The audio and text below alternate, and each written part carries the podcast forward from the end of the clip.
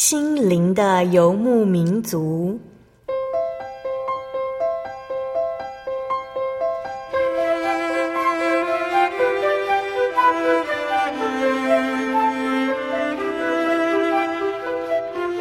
在这个谁都不管谁的后现代社会里，每个人的心灵都是游牧民族。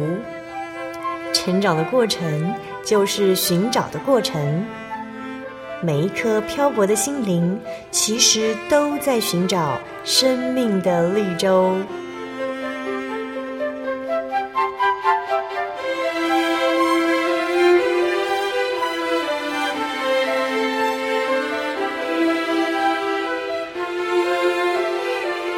本节目由真耶稣教会台湾总会制作，欢迎收听。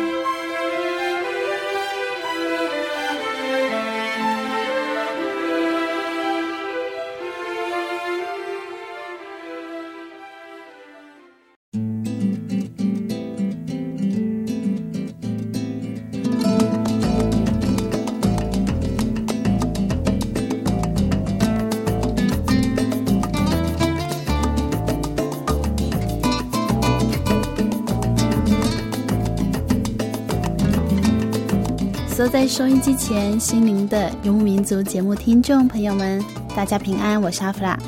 嗯，不知道大家还记不记得，我们之前呢，曾经与真耶稣教会台北教会方以如老师一起分享了基督教圣乐的发展史。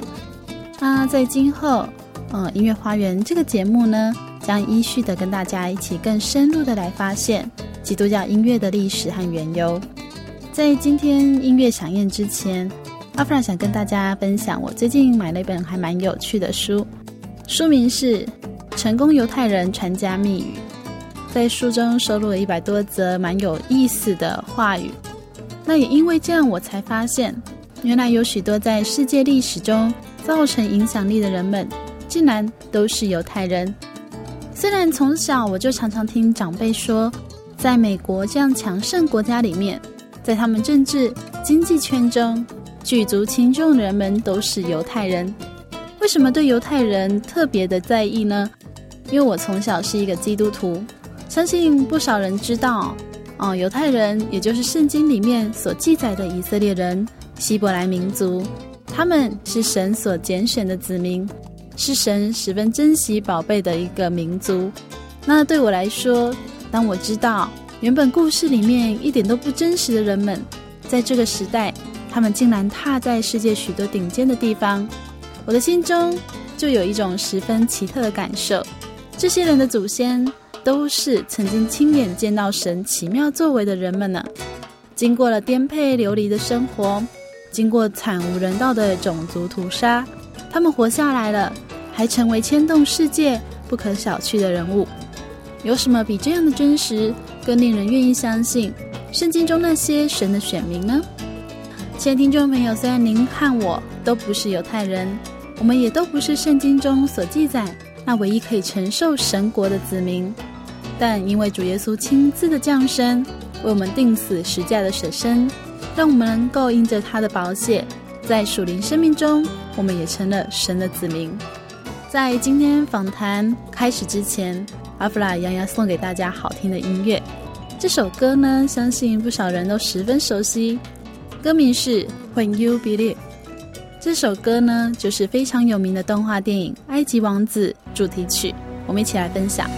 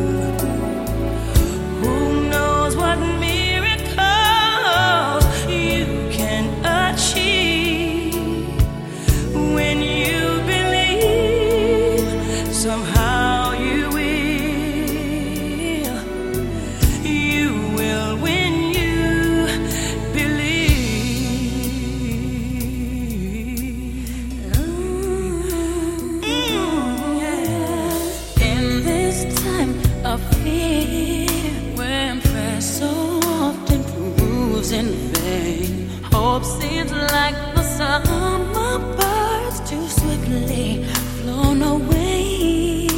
Yet now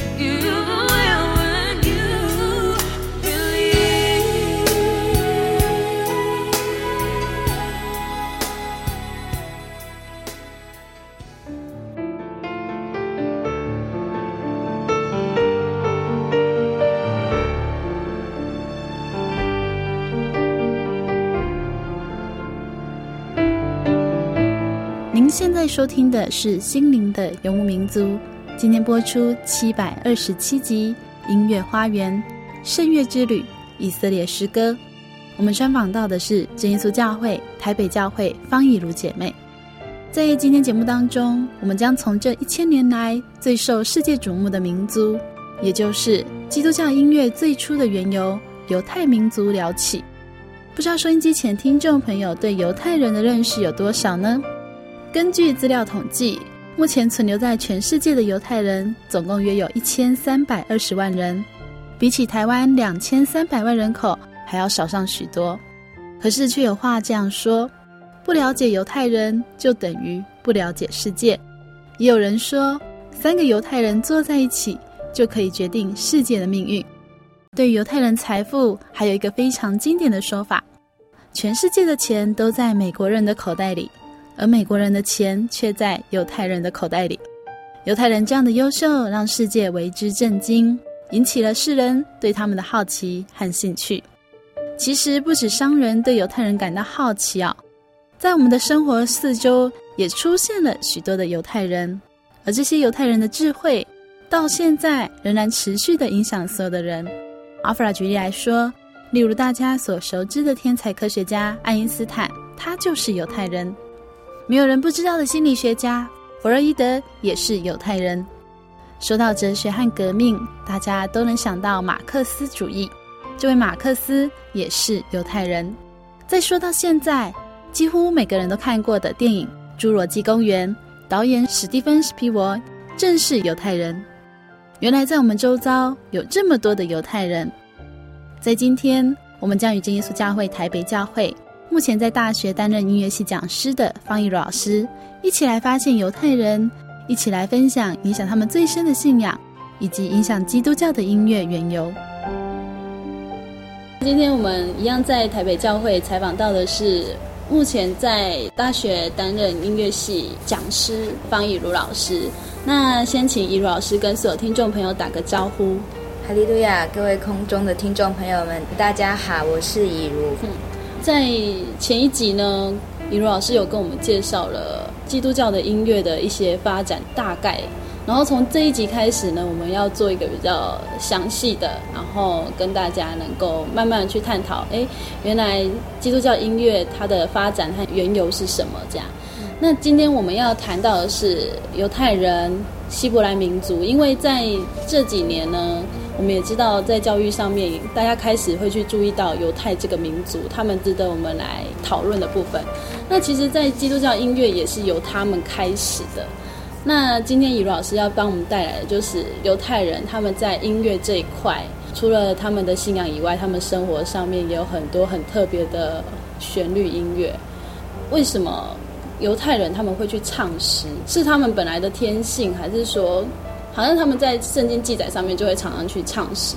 嗯，其实哈、哦，呃，如果说我们以就是在音乐学的角度上来看，我们说音乐的起源啊，有一个起源说是啊、呃，起源于宗教。其实人都会有拜神的天性。当人想要跟神沟通的时候，很自然而然的，我们就会用呃，可能用我们的歌声，好，可能用我们的舞蹈来跟神沟通。所以其实呃，犹太人当然他们。因为宗教在他们生活中是非常重要的一个核心。那甚至呢，犹太人在旧约圣经里面呢，他们是神选出来的神的选民。所以，其实，在旧约圣经里面，在创世纪，我们可以在呃创世纪第四章二十一节，我们就可以看到，其实他就有记载说，有一个人，他的名字叫犹巴。哦，这个人他是一切弹琴吹箫之人的祖师。好，所以在那个时候，就是他在记载人类的祖先呢，他们做些什么事情，那就有记载到哦，就有一个这样的音乐家。更进一步，我们在圣经出埃及记里面看到，跟音乐哦，跟音乐最有关的记载，记载音乐在呃希伯来人，也就是啊犹太人他们的使用上呢，在出埃及记里面就有讲到说，有一个嗯希伯来很著名的人物叫做摩西。那他率领了以色列百姓出埃及地，那他们出埃及呢，就是最难过的就是那个红海那个大难关。那当他们呢渡过红海，到达安全的地方的时候，他们就非常的高兴，然后大家就一起唱诗赞美神，感谢神。所以这个其实是就是在圣经里面我们第一次看到说记载人啊借着音乐来赞美神。刚以如老师提到的摩西，我想。呃，听众朋友应该都很熟悉，就是有一部很有名的那个电影叫《埃及王子》。那其实讲的就是摩西的故事，然后以色列人出埃及的故事。出埃及记改编的这个埃及王子啊，其实它的缘由还蛮有意思的。如果我们知道说这个制片是谁，我我们就会毫不怀疑是为什么他用这样子的素材。因为制片呢，就是那个好莱坞很有名的一个制片家，叫做史蒂芬斯皮伯。他现在是做那个什么？是？侏罗纪公园。对对对，他自己本身是犹太人。嗯哼。好，那犹太人其实啊，我们都知道，犹太人他们是亡国两千年之后他们才建国的，所以他们非常珍惜他们建国之后他们所有的机会。那所以犹太人他们有一些人，虽然说他们没有回到以色列去，那像美国，美国的犹太人非常多，他占大概全球犹太人的。五分之二这么多，那他们呢，在美国也大部分都是中上阶级，那有很好的经济能力，所以这些犹太人，他们平常除了就是善尽美国公民的义务之外，其实他们非常的维护他们犹太的传统文化。所以像那个我们讲到《埃及王子》这一部片啊，就是史蒂芬斯皮伯，他非常就是他在制作这部片子的时候，他投入非常多的心血。那他要借着，即使是一部动画。好像就是小朋友看的卡通，他也是要把这个犹太人呢，他们的这个历史能够很完整的呈现。所以在音乐上面呢，当然，嗯，他有用到传统的歌谣。那虽然说有加入一些流行音乐的元素，可是呢，其实它里面的歌谣也非常好听。譬如说，啊、呃，有一首歌就是。他的主题曲，那个 Mariah Carey 跟那个 Whitney Houston 他们两个合唱的，好，那首曲子是在那个动画电影里面的，就是他们呃出红海，然后那时候摩西的姐姐米莉安，她就在那边。打铃鼓啊，很高兴的唱歌。然后呢，那个摩西的太太就在剧情里面，摩西的太太也一起唱歌。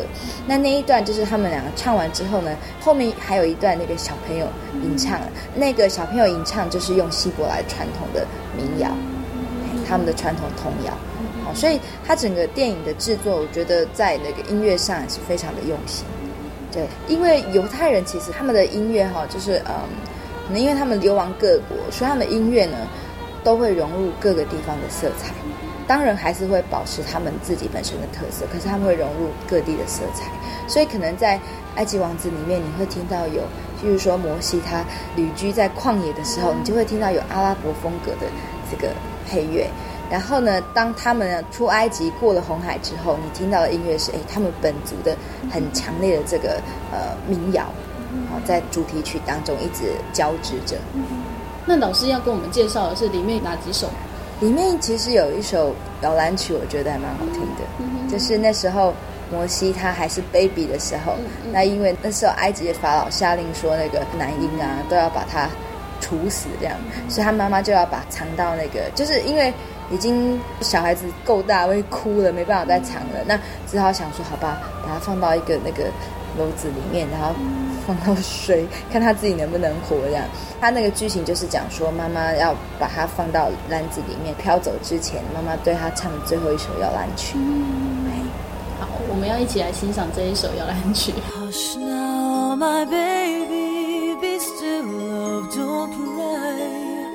sleep like you're rocked by the stream。sleep and remember。My lullaby, and I'll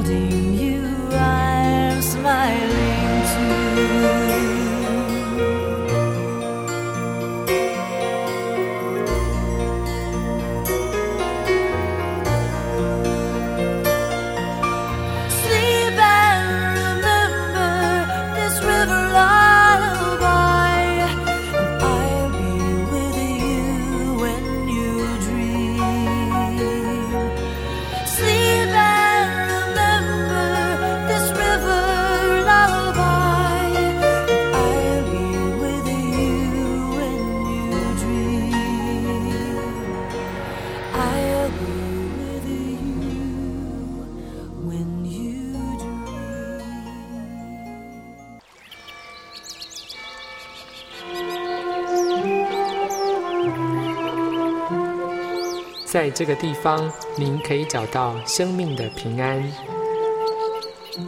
在这个地方，喜乐就像泉水一样源源不绝。真耶稣教会总是敞开大门，欢迎您的加入。耶稣的爱是你我都可以享有的。真耶稣教会台中邮政六十六至二十一信箱。欢迎来信，愿您平安。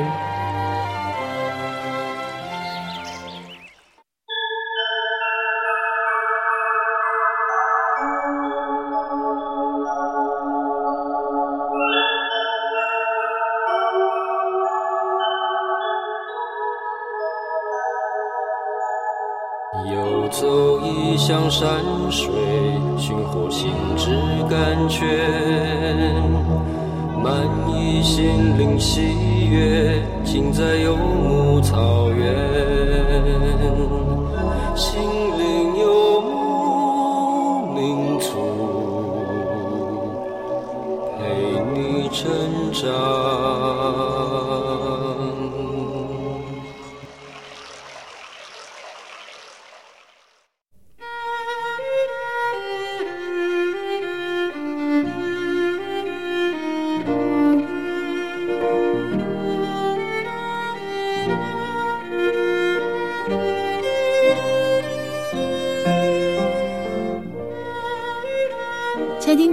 欢迎您回到《心灵的游牧民族》节目，我是阿弗拉。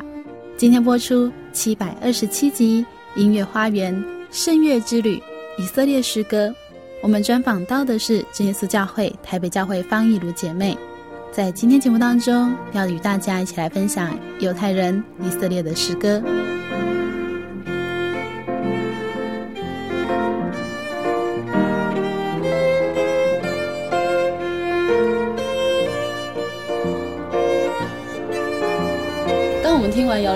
其实呃，我觉得犹太民族之所以很特别的部分是，我有听人家这样说，他说如果一个民族他被人家统治可能超过百年之后。他就会渐渐的被同化掉了。嗯、那我们也知道，犹太人其实散居在世界各处，因为他们被逼迫之后。但是我们又很明显的看到，可能在美国，他们就发现他们的高官里面很多是犹太人。对。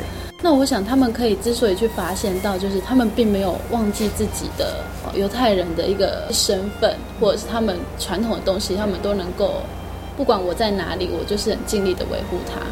那是怎么样的一个民族意识，就是那么强烈，让他们已经散居这么久，但是他们合在一起的时候，他们不会说哦，我已经被人家同化掉了。其实这是真的是我们很难去了解。可是，一像犹太人，他们是非常的谨守旧约的律例。嗯、那他们其实很多犹太人到现在也还在等弥赛亚，啊、哦、等待那个旧约圣经里面预言那个弥赛亚降临，这样。我其实不是很了解犹太人啊，但是我就是我自己以前在美国念书的时候有，有有那个以色列同学，她她长得很漂亮。记得以前那个世界小姐选美啊，然后有一阵常都是那以色列啊、约旦那边的佳丽啊去得到冠军啊，很好的名次这样。其实我也不太会跟她聊天，可是有一次因为刚好我们两个同组，然后我就问她说：“哎，那你们家庭啊会不会很重视这个？”嗯，你们的传统的文化啊，哈，然后是不是有一些习俗？他说，对啊，他说如果家里面要过节，什么逾越节啊，什么什么，他们一定都要回家。那我又进一步问他说，哎，那你如果你要交异性朋友的话，他就说，当然家人都会希望我是跟以色列人交往这样子。对，那他们就是很慎重，就是如果你要交往的话，其实你可能还要就是要信犹太教啊，就是希望是同样的宗教。对，所以我觉得他们的犹太民族，人家说真的是哈，到现在为止的唯一一个能够亡国那么久，可是他们还是能够维持他们传统的一个民族。那他们当然就是宗教是个很重要的力量，而且文化传承、教育，对，因为他们其实教育呢里面就有包含很重要的宗教、宗教的这个宗教教育、宗教教育。对，所以其实。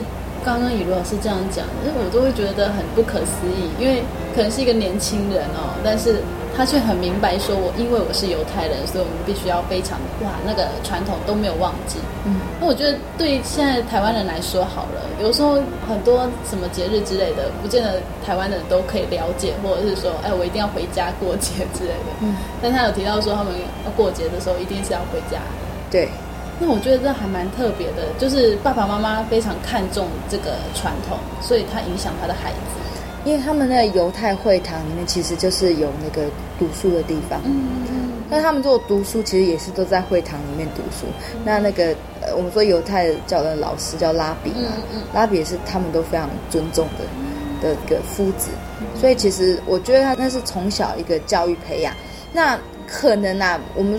不知道说是不是所有的这个犹太人，他们都是那么的虔诚的宗教信仰。可是就是说，他们至少就是说，应该要过的节气，他们都会回家去过。对，刚刚提到说他们在会堂里面可以读书，嗯，那我觉得其实就好像他们生活上面都已经跟宗教离不开关系。对，所以就是他们会觉得说，哎，我今天在生活上面什么事情没有特别去做好的话，其实跟宗教是有关的。对，那跟我的神很太高待这样。我觉得还是因为他们有一个信仰的中心在，嗯，就让他们会觉得说，哎，这个东西，那我以身为犹太人为荣，这样，那民族意识就可以这样拉起来，对，不会说很轻易被同化掉。嗯，介绍一首就是在就是它是一个赞美诗歌，好，那这首诗歌叫做 O Come O Come Emmanuel，好，那我们翻成中文叫做以马内利，恳请主降临。好那其实这首诗歌啊，如果你上 YouTube 去找的话，你可以听到很多不同的版本，有合唱团，然后有小重唱，也有个人，像恩雅她也有唱过这样子的诗歌。那这首诗歌它其实就是在讲说，犹太人他们因为亡国，那他们思念故土，那他们希望说那个圣经里面讲的这个弥赛亚救世主能够赶快降临来拯救他们。好，那它是一个小调的诗歌，就跟我们呃想象中那个犹太音乐其实就非常的接近。呃，因为我们刚刚有提到说摇篮曲这一首，那这一首就是呃盼望弥赛亚、盼望主耶稣降临的一首诗歌，其实有点像格利果圣歌，嗯，就是那种单音素歌，然后那个写的人大概是十一、十二世纪的时候。所以其实他在犹太民族里面算是一首非常有名的歌。其实他应该不算是他们的歌谣啦，因为他写的时间是比较后期的。可是他其实就是在描写犹太民族，对，描写他们的这个呃盼望神的心情。对对对。好，我们要一起分享这首诗歌。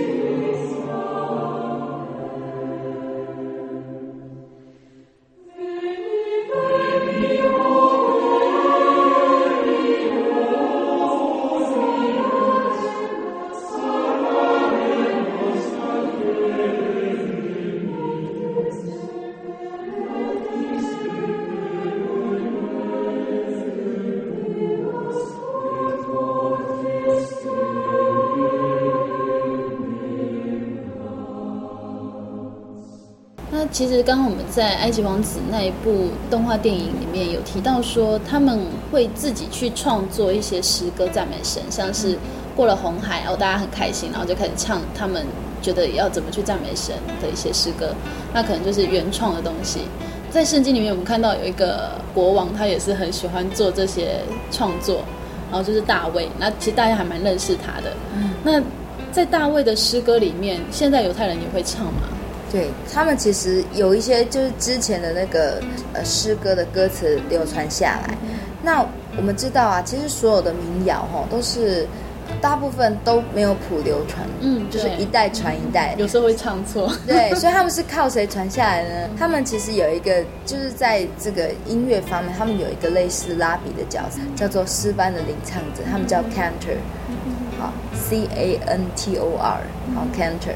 那所以每次那个聚会的时候，啊，安息日啊，或是一些聚会的时候，其实这个 cantor 他扮演一个很重要的角色，他要带着大家唱，然后他自己唱，然后大家和，好，那用各种方式来赞美神，借着诗歌来传送这个呃圣经上面的道理。所以他们也会唱一些呃大卫之前做的一些诗歌，就是只有歌词是一样的嘛，就是嗯，歌词是一样。那其实大部分曲调他们也会传下来，可是有时候传一传总是会有一些变化。嗯、那可能搭配的乐器呢也会不太一样。对，所以其实大卫他自己，因为他是一个本来就很有天分，在音乐上很有天分、很有造诣的一个国王嘛。那所以他当上国王之后呢，他就是更认真在这一个方面。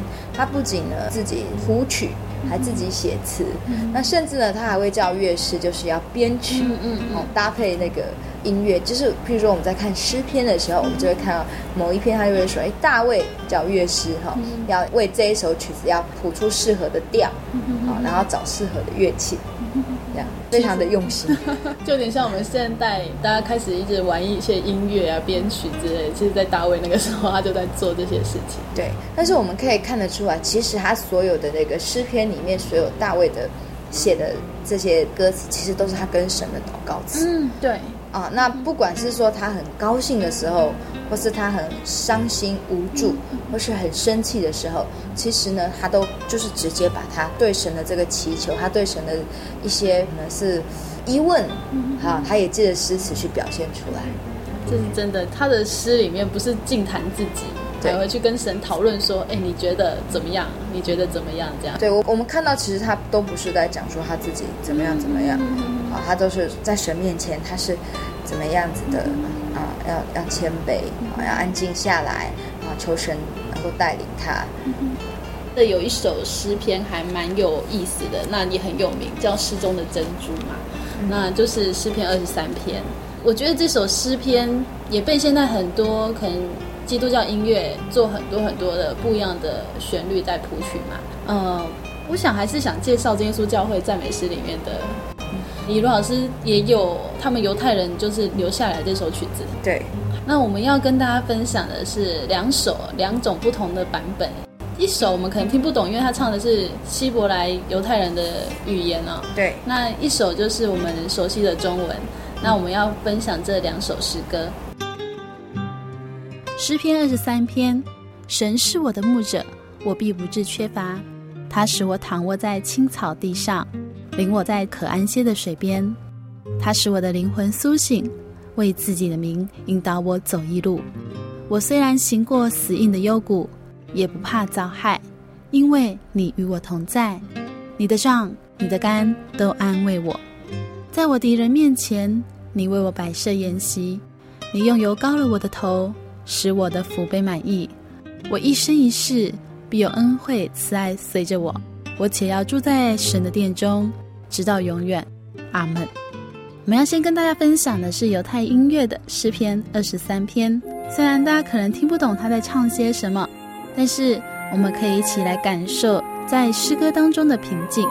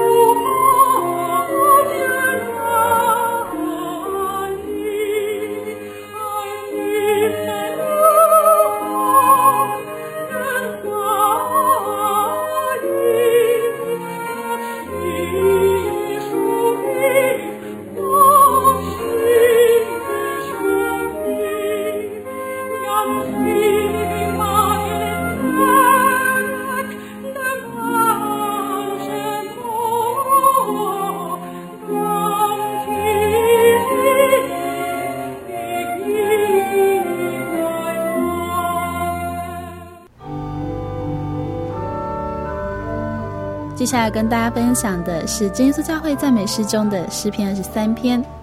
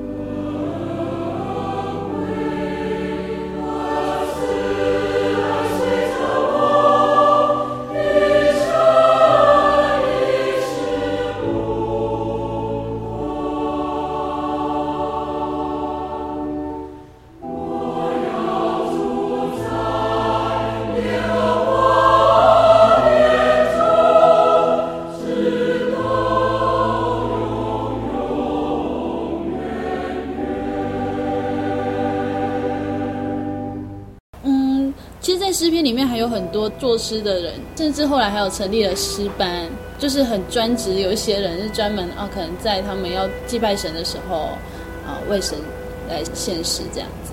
可是后来他们就慢慢的有开始所谓的亡国时期。对，我觉得在圣经里面会看到以色列人飘零的日子还蛮多的，像是出埃及记已经一次了，后来成立了国家，可是国家后来又被打败，然后他们又四散去了。对。那在诗篇里面有一首诗，我觉得还蛮特别，就是他们被掳到巴比伦之后，嗯，那有巴比伦的人叫他们唱诗，那他们就很难过。那些巴比伦就说：“哎，给我们唱一首锡安的歌吧。”那这些流亡的以色列人就说：“我们怎么能够在外邦唱神的歌呢？”在这个诗篇里面哈，嗯，我们。要让大家听的这首歌，可能很多人一听就啊，这个我听过，它是一个歌剧，歌剧的选曲。为什么要介绍呢？因为这首歌曲的曲名就叫《希伯来奴隶》，那是嗯浪漫派，就是呃西方音乐浪漫派时期的作曲家威尔第他写的有一出很有名的歌剧叫做《纳布国》。那这个《纳布国》里面有一首选曲，就是它就是描写诗篇第一百三十七篇这样子的情节。嘿，那那那个曲子就是他们在那边吟唱啊，那遥想故国，那想起以前的情景，他们就哭了。好，因为之前巴比伦人叫他们唱，他们不想唱，可是等到他们自己真正想要开口的时候，他们发现了，他们可能之前人家逼他们唱，他们唱不出来。那等到他们真的要开口的时候，确实满满的是泪水。嗯，就是为什么我们会这么飘零呢？对，就是一种悲叹。那我们要一起分享这首《希伯来奴隶》。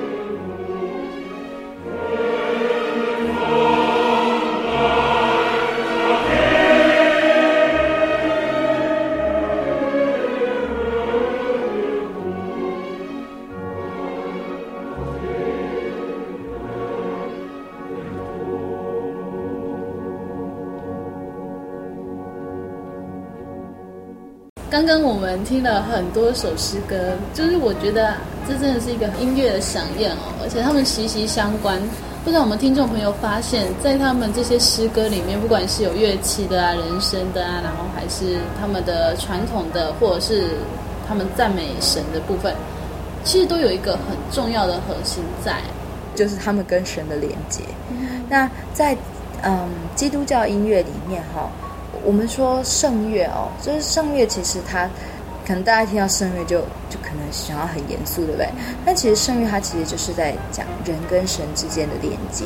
所以圣乐里面呢，它很重要，就是我们要去诉说神的一切的大能，我们去赞美神，我们去感谢，甚至我们跟神嗯忏悔，我们跟神祈求，都可以借着音乐来表示。好，那。对犹太人来说，这音乐呢，除了是对神往上是对神啊、这样子的一个呃沟通之外，他们在跟人之间其实也是借着音乐在传达有神同在这个信息，然后让彼此都能够感受到，彼此都能够互相感染。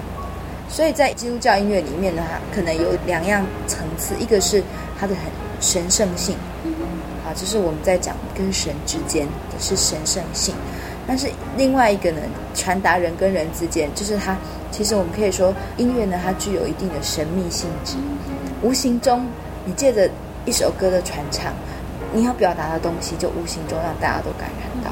对，所以其实嗯，我们可以看到从大卫，大卫他自己是个非常好的音乐家，所以他专注的是创作了很多诗歌，作词作曲。他把神的道理，他把信仰上的感受，他借着诗歌去记载下来。那所罗门呢？他可能不是那么的在音乐上那么有天赋，但是所罗门他他继承他爸爸这种对音乐的热爱，他在这个音乐的行政上，他建立了很好的制度，设立了诗班，然后还有培训制度。所以整个的这个犹太人他们建立了王国之后，他们整个的音乐啊文化也是这样。一直传承下来，哈，呃，就是作为信仰一个很重要的一个辅助的动力。那甚至我们在旧约里面呢，我们还可以看到，像有一个国王叫做约沙法，因为以色列其实他们那时候就是面对强敌的时候，都常常有很多的战士，好，要出去打仗。那他出去打仗的时候呢，他是把诗班放在军队的前面，也就是说，其实这些师班的班员，他们等同于士兵哦，等于。就有点像敢死队了，比军队还站在最前线。这些师班他们要做的事情，他们就是穿上他们慎重隆重的诗袍，然后就站在那边唱诗，鼓舞大家的士气，宣告说我们是神的军队。所以，其实对于呃犹太人来说呢，音乐可以包含他们生活，包含他们信仰的全部。不管是他们在工作的时候，不管是休息的时候，或是他们有一些呃仪式。婚丧喜庆，好，那其实他们都会用音乐，那用音乐来传达他们对神的这个敬拜、赞美，好，对神的感觉，以及他们跟他们的同胞之间的呃情感上的交流。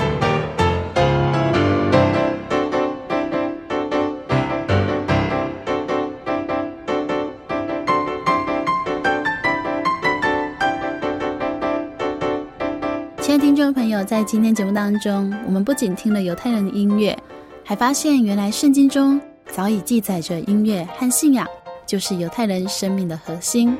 在今天节目当中，与大家分享的动画电影《埃及王子》，这个故事其实是发生在西元前一千三百年左右。那时定居在埃及的犹太人，也就是希伯来人，遭到埃及人不平等的对待。因为法老王担心希伯来民族人口越来越多，对埃及可能产生不利的情势，于是法老不但下令将希伯来人都当作奴隶，还不准希伯来妇女生下男婴，并下令如果生下男婴，就要立即将婴儿溺死。这时候有一家人，也正是在这样的情况下生了一个男婴，男婴的父母藏着他三个月，不能再藏。男婴的母亲只好将男婴放进了蒲草箱，置于河边的芦苇中，随波逐流。没想到，埃及公主来到河中洗澡，发现了蒲草箱，打开一看，是希伯来人的男婴。男婴哭了，公主便可怜他，为他命名摩西。摩西的意思是，我从水里将他拉起。从此，摩西成为公主的儿子。埃及皇宫中的一员，随着年纪的增长，摩西却看与族人同苦胜过在皇宫的生活，也因为一次的见义勇为，成了杀人凶手。因为法老想杀他，摩西逃离了皇宫，到了旷野，成为牧羊人，也在牧羊的生活中蒙神的选召，要他回去解救苦难的希伯来民族。因为神的命令。摩西结束了旷野四十年的牧羊生活，回到埃及，历经千辛万苦，看见神极大的能力，将所有希伯来人带离了埃及，也就写下历史上十分有名的出埃及记。原本贵为埃及王子，学习埃及一切学问的摩西，因为看见神的应许，看见族人的痛苦，他离弃荣华富贵。只为了与族人一起进入神所应许、牛奶与蜜的迦南地。亲爱的听众朋友，摩西的故事经过了千百年，现在的我们仍然可以为圣经的记载，因为许多人对历史的考证，看见当时希伯来犹太民族的传奇经历。这一切都因为在他们生命中有最重要的核心，就是他们所敬拜、所侍奉的真神。在下一次音乐花园节目，我们将继续和以如老师一起来分享犹太人的传统音乐。喜爱诗歌的您，千万不要错过哦。最后呢，要送给大家的是以如老师在节目中分享：当希伯来人渡过了红海之后，大家由衷的赞美神的奇妙。那孩子们的歌声，还有妇女们的赞美之声。如果您喜欢今天节目，欢迎您来信与我们分享，也可以来信索取节目 CD、圣经函授课程。来信请寄台中邮政六十六支二十一号信箱，台中邮政六十六支二十一号信箱，传真零四二四三六九六八。谢谢您收听今天节目，我是阿弗拉，愿您平安，我们下周再见喽。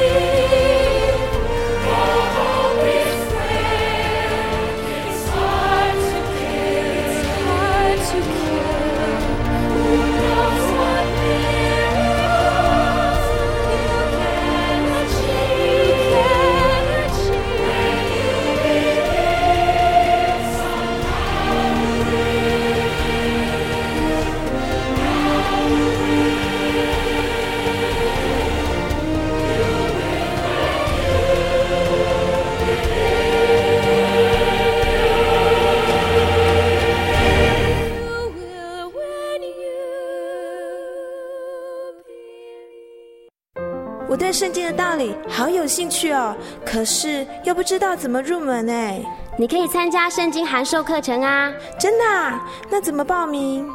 只要写下姓名、电话、地址，寄到台中邮政六十六之二十一号信箱，很快的，你就会收到第一课的课程了。赶快去寄吧！嗯，圣经函授课程能循序渐进的引导您更了解耶稣基督的福音，得到生命的滋润和来自信仰的力量。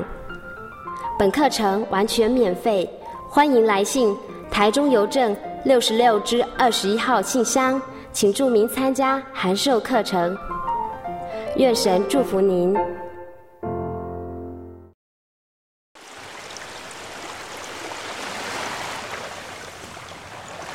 小伟，为什么你们教会的洗礼必须到郊区有河水或是海边的地方呢？哦，因为要在河水或是海边那一种流动的活水受洗，才有赦罪的功效啊！而且这样子才符合圣经的教训和耶稣的示范。嗯，可是洗礼不就是你们基督教会入教的仪式吗？哦，不是的，它不只是仪式，每个人都必须要悔改，信靠耶稣，并且奉主耶稣的名全身受洗，这样才能够有功效的重生哦，并且能够和神重新和好。哦，既然活水洗礼是跟每个人都有关系的，那我希望能够有更多的认识。好啊，你可以到你家附近的真耶稣教会，更深入的查考这方面的道理哦。